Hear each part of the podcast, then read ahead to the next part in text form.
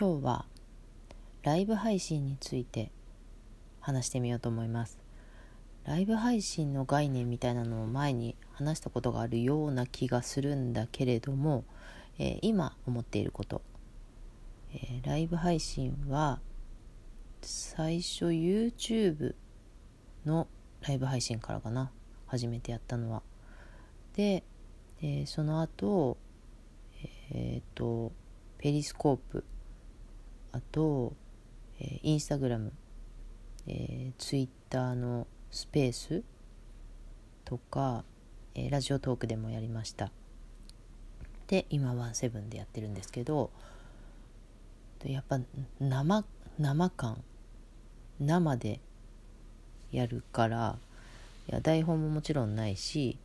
えー、どんな展開になるかも分かんないしみたいなところがまあ面白いところではあると思うんですけどね。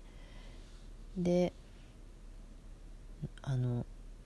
最初の頃のライブ配信あの鮮明に覚えてるわけじゃないけど、まあ、思い出してみたりとかっていうこともよくあります。その思い出してみるのはなぜかといえば、まあ、私もちょっとは上達しただろうみたいなことを思いたい時に思い出すっていうのが多いんですけど今、うん、割と割と最初の頃は毎日やってなかったと思うけど毎日やってみようって思ってから割と毎日やってきたように思います。途中お休みした時期もあったりしたけど割と毎日やってるかなと思っているんだけれど、うんと、年年単位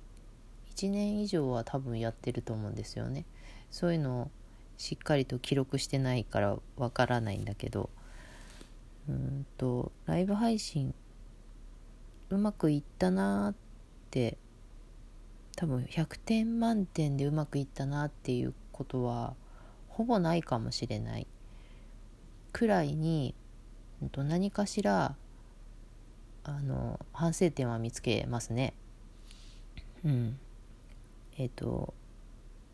なんとなく頭の中で一人反省会みたいなことはしています。ライブ配信の後。で全部記憶してるわけじゃないし今のワンセブンはアーカイブが残らないから見返すこともできないから、えー、自分の頭の中で残っているあそこああ言えばよかったなとかあああいう対応すればよかったなとかちょっともうちょっとだったなとか そんなことを思い返すということはあるんですけど。でやっぱだから今でもうんともうちょっとって思う毎日です。でうんこれもなかなか腑に落ちてないのかないや腑に落ちてなくはないと思うけどな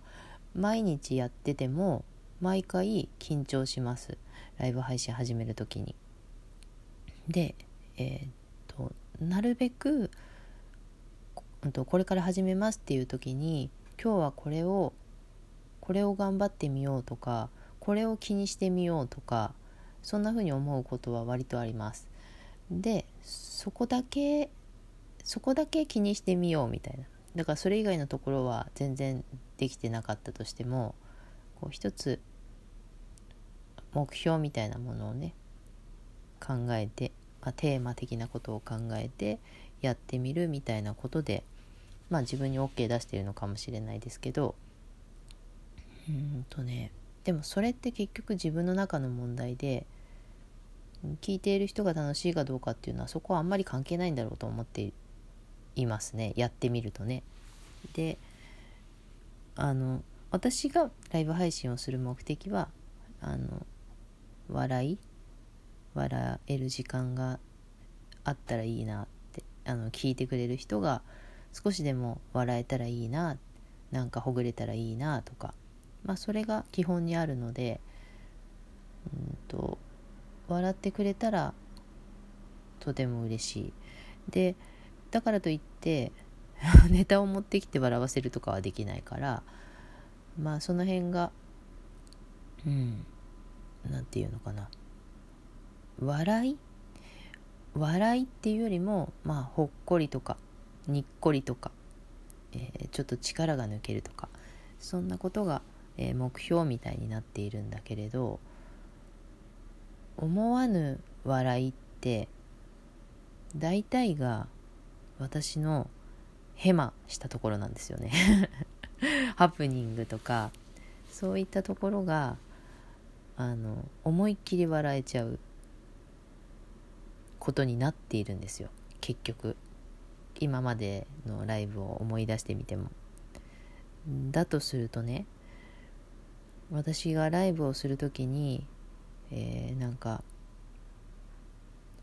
かっこよくしようとは思ってないつもりなんだけど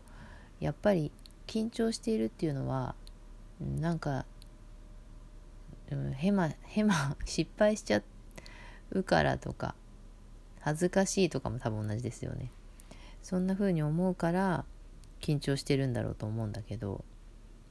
えっと、ちゃんとやらない方が笑ってもらえるんだとすれば私は逆のことを頑張ろうとしているっていうことも言えたりして。だから恥ずかしいっていう失敗したら漢字読めなかったらあと噛んじゃったら言い間違いしちゃったら読み間違いしちゃったらなんかそういうことを気をつけてしまうと逆に面白くなくなるかもしれないとか思うといや何ななのってなりますよね。で、まあ、そんなことをね、うんと、思いながらやっているやってきた今までもねあの結局終わってみてなんかああ今日よく笑ったなっていうのは大体が自分の失敗だったりするからでそれを分かっていてもやっぱり失敗しないように気をつけようとしちゃうところもあったりして。でここのところそれがちょっと減ってきたかなって自分では感じていて。わざと失敗しようとは思ってないですもちろん。あの読める漢字はちゃんと読んでいこうと思うし 思うしあのなんだろうな。スムーズな喋りとかしたいなとも思うし ちょっとかっこつけたいところももちろんあるんだけれどもあるんだけれどもうーんなんてどういう言葉を使うとしっくりくるのかな。失敗。だから失敗という言葉があれなんだよね。私も失敗という言葉はあんまり使わないでいたいんだけれどあの伝わりやすいですよね。失敗っていうと。ちょっとやらかしちゃう。あのグダグダもそうだな多分。あの私はもう多分ずっとグダグダだと思いますね。やってきている感じが。あの全くもってスムーズにできてないと思ってるんだけどうんと多分ねスムーズがいいとかえーと、ちゃんとしゃちゃんとした喋りの人がいいとかあの全部漢字も読めて、えー、分かりやすく喋ってくれる人がいいそういう配信そういうライブ配信を聞きたいと思う人はそういう配信者のところに多分行きますもんね。うん。んなもんだから 私のところに来てみてあのそういうグダグダな感じがいいと思う人が多分残って聞いてくれてるって考えたら私はグダグダじゃないのを目指そうとしているんだとしたらね全く逆あの聞きに来ている人が求めてないようにしようとしてるみたいなこうちょっと言い回すと なんか面倒くさい感じになってますけどなんかそんなことをね、うん、最近感じています。だからえっ、ー、と、まあ、なんか緊張感はやっぱりある。でうんと最近のその緊張感っていうのはえっ、ー、とまあなんかハプニング？いやでもな。ハプニングも私嫌いじゃない。その時に自分がどう動くのかとか、えーと用意してないことだからその時に私の頭はどう働くのかとかどう対応できるのかとかそういうのを自分で自分を見るのもちょっと楽しみだったりするんですよ。まあもちろん動けない時もあるしどうしようかってなっちゃう時もあるんだけど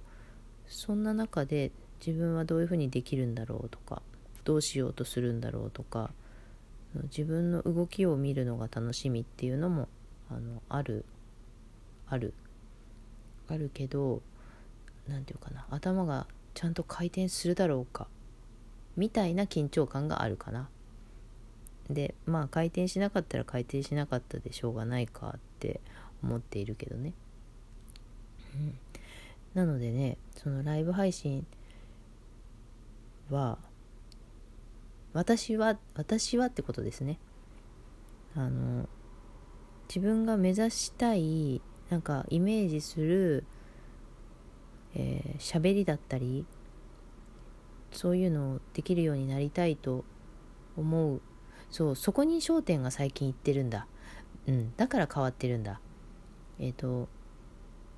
前は前はとも言わないな。えっ、ー、と失敗しないようにとかそこに焦点がいっていた時期もあるんです。だけどそうするとただ硬くなってえ面白くないんです結局。そこにばっかり集中しているから喋りも面白くないしで逆に失敗しなかったら余計面白くないし何にも面白くなくなっちゃうんだけど今はあのこんなこんな風な喋り方がしたいなみたいな。そこにね意識がいっている分失敗